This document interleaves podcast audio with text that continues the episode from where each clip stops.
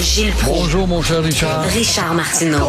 Petit lapin. La rencontre. Point à l'heure des cadeaux. Je serai pas là, là à vous flatter dans le sens du poil. Point à la ligne. C'est très important là, ce qu'on dit. La rencontre pro martineau Vous avez beau euh, critiquer les libéraux fédéraux, Gilles, mais quand même, ils ont une qualité, c'est-à-dire l'amitié. Un chum, là, c'est un chum chez les libéraux. Ils ont une reconnaissance. Ben oui. et Pierre Gay, qui est un homme d'affaires, qui est pas très gay, crois-moi. Alors, quand tu es en affaires, c'est pour faire des affaires, n'est-ce pas?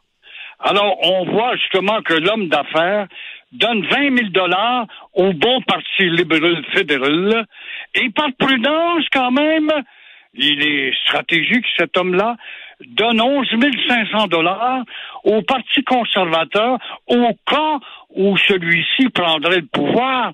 Alors j'ai besoin de têter d'un bord ou de l'autre pour prouver que je suis un homme fidèle avec mes cartes des deux partis. Alors résultat, ce gars euh, nous fait clairement voir qu'il ne connaît aucun politicien comme manipulateur, si vous trouvez mieux là. Même si la députée libérale fédérale, euh, Shanahan, va aller visiter l'une de ces entreprises, donner des becs et joues aux femmes dans ces entreprises, donner des coups de main à tout le monde, mais euh, monsieur l'homme d'affaires Pierre Gay n'est pas là. Donc j'ai jamais côtoyé moi les gens des grands partis, même si je leur ai donné beaucoup d'argent. Résultat, résultat, Pierre Gay récolte 28 millions euh, de contrats pour améliorer, améliorer le passage des faux et des vrais réfugiés sur le chemin de Roxham où il y en a déjà 27 000 qui ont passé. C'est pas grave. Nous sommes des valises à remplir. C'est pas grave. Le Canada est une porte de grange. Alors, s'il est vrai que Pierre Gay euh, n'est pas attaché au Parti libéral du Canada et au Parti conservateur, pourquoi est-ce qu'il n'a pas donné, il a donné 30 000 au total à ces deux partis-là, pourquoi est-ce qu'il n'a pas donné au NPD, pourquoi est-ce qu'il n'a pas donné au Bloc québécois? Alors, pas très gay, ce monsieur gay, crois-moi.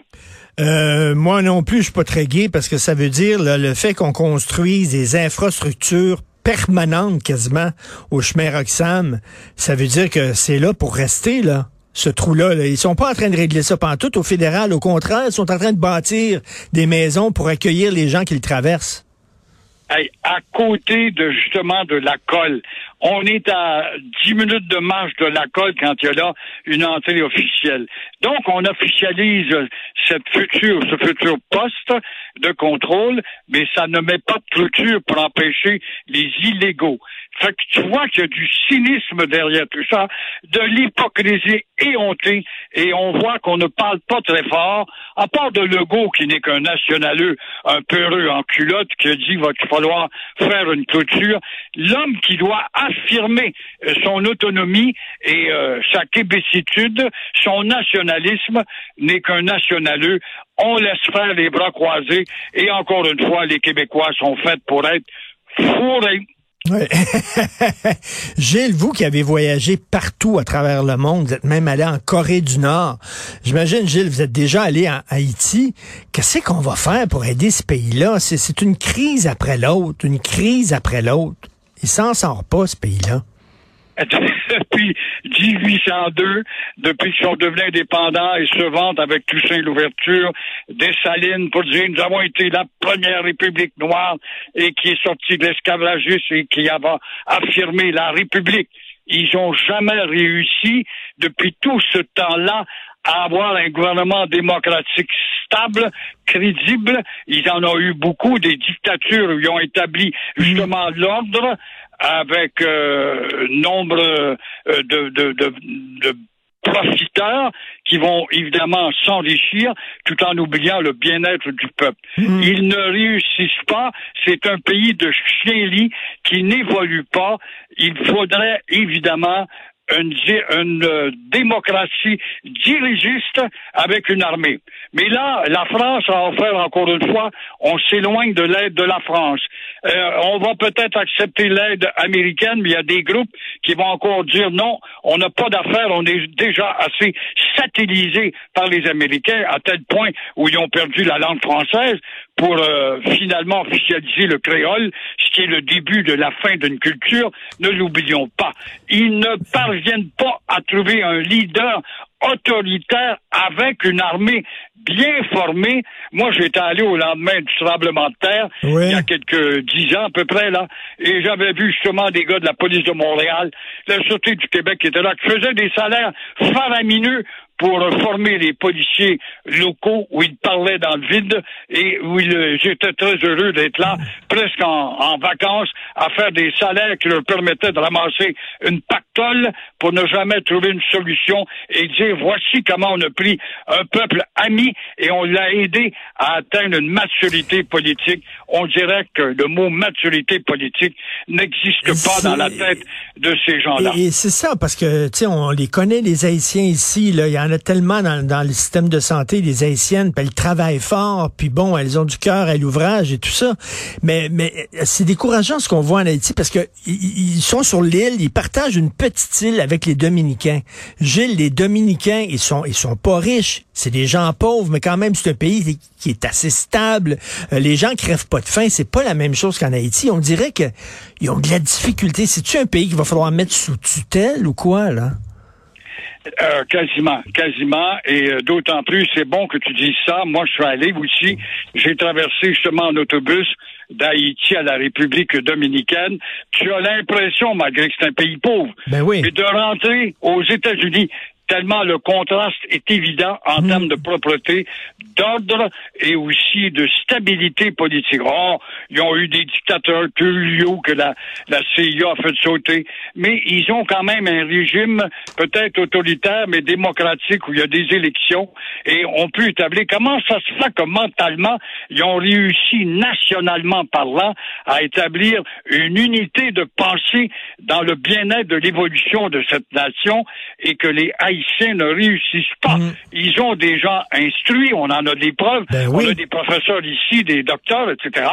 Comment ça se fait euh, moi, j'ai très bien connu euh, euh, le prêtre qui était devenu président, qui était réfugié ici, justement, puis il m'avait amené dîner dans un restaurant à Verdun, et puis ah, qui parlait justement de la bonté, de la chrétienté. J'oublie son nom, mais une fois rendu là-bas, il devient président. Première chose qu'il fait, il se fait construire une maison d'un million et demi de dollars Ben dans oui. un des pays les plus pauvres. Comment ne pas susciter la grogne et finalement ne jamais parvenir à dire, ben, on d'abord, on se retrousse les manches pour la collectivité de tout le monde. Comment ça se fait que ce message ne passe pas, ne pénètre pas une fois pour toutes pour créer une, généra- une, généra- une généralité? Je ne comprends rien Oui, là-dedans. Je ne suis pas psychiatre et je suis pas capable de décortiquer ça. Ben merci beaucoup parce que c'est désespérant. Et est-ce que vous êtes sur le party ces temps-ci, euh, Gilles, parce que ça fait quatre ans que le pot est légal. Wouhou! Ça fait quatre ans que légal.